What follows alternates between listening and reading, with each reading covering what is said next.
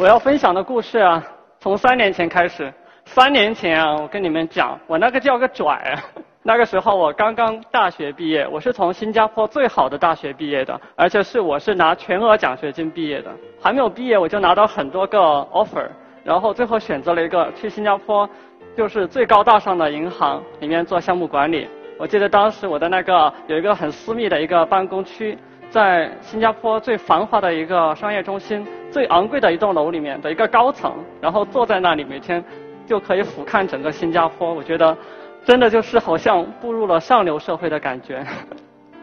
然后我记得当时领到第一份工资，我就马上要去满足我的以前的愿望啊，然后我就去买苹果，我买了苹果电脑、iPad、MP3 手机，哦，一下就全买了。然后拎一个小包去星巴克，往那儿一坐，一百，我在想可能别人看了我觉得可傻，哎，这人装吧。然后我就说你还装不成吗？直到我的身边就是被整个物质包满的感觉，然后我的时间全部都分给了工作，我完全没有一点点的时间和空间去问我自己，这真的是你想要的吗？直到有一天，一年之后的有一天早上睡觉醒来，然后看着那个玻璃，看着我自己的脸，然后我就突然就对自己说啊，我怎么开始讨厌你啊？就是说你现在就像一个傀儡一样。一个城市里面的傀儡，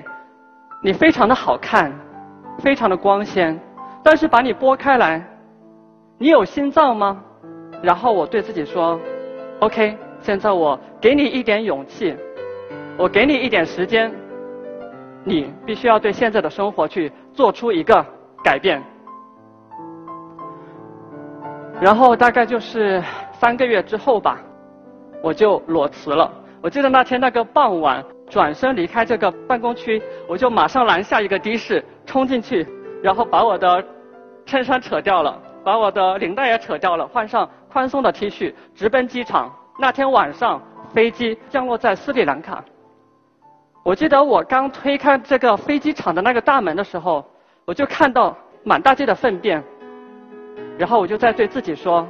从现在开始，你就是一张白纸，你要去迎接你新的生活。我住在那些神庙里面，我坐在那些火车的集装箱。我去了巴基斯坦，我一个人去爬雪山，我一个人去穿越草地，我一个人住在被塔利班轰炸的城市里面住很久。甚至我乔装打扮成穆斯林，我穿越到阿富汗去，穿越塔利班的控制区，我再穿越到中东，再去了很多很多这种贫穷苦难的国家。我就是想要去体验更多我以前梦想体验的东西。很快，我回到了印度，去了仁爱之家，里面住满了这个垂死的老人。刚到那里进去，我就被震撼了。我就看到轮椅上一排一排的老人被义工扶下来，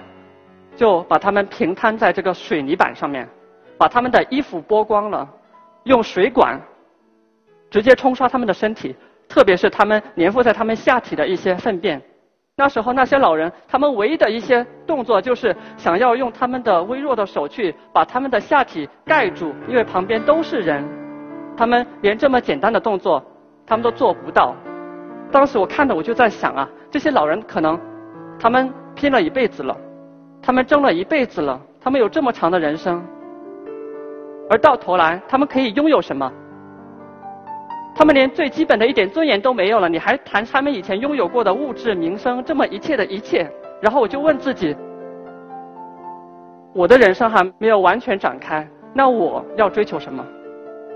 所以说，接下来我留在那里做义工，做了很长一段时间，每天就是很简单的给他们擦屁股啊，然后给他们做按摩啊，在粪水里面洗衣服、扫地，做这些简单的工作。他们很多不会用言语去表达说我谢谢你，但是他们很多时候他们会尝试用他们的手来碰我，用他们的眼睛来看我。我第一次发现这个世界上居然有这么纯真美好的情感，它可以是存在于一个陌生人和一个陌生人之间的。我爱你，你爱我。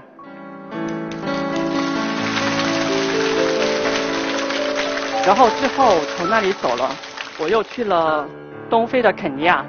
内罗毕的贫民窟，有我从来没有见过的贫穷。你们可以看到，基本上没有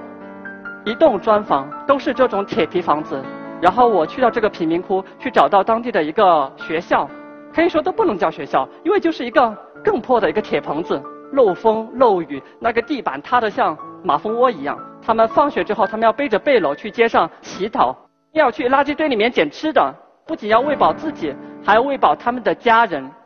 我当时就心酸了。我去找到这个校长，我跟他说，我想要发起一个全球的一个筹款。给你们这里建一个有砖的学校，然后我每天自己上网去筹款，然后每天在那个火舌底下去奔跑去买材料，然后去联系那些工人。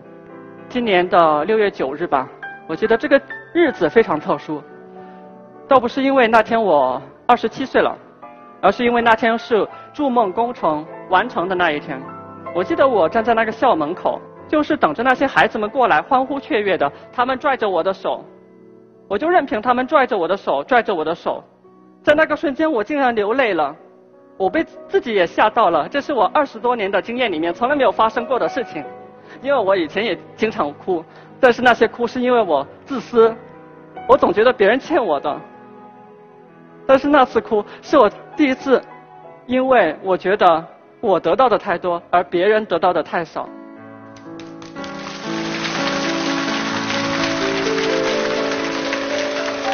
那天之后，我感觉我跟这个世界连通了。我看到了这个世界，它是一面玻璃墙。你在这个玻璃墙里面看到的所有的人，都是你自己的影子。所以说，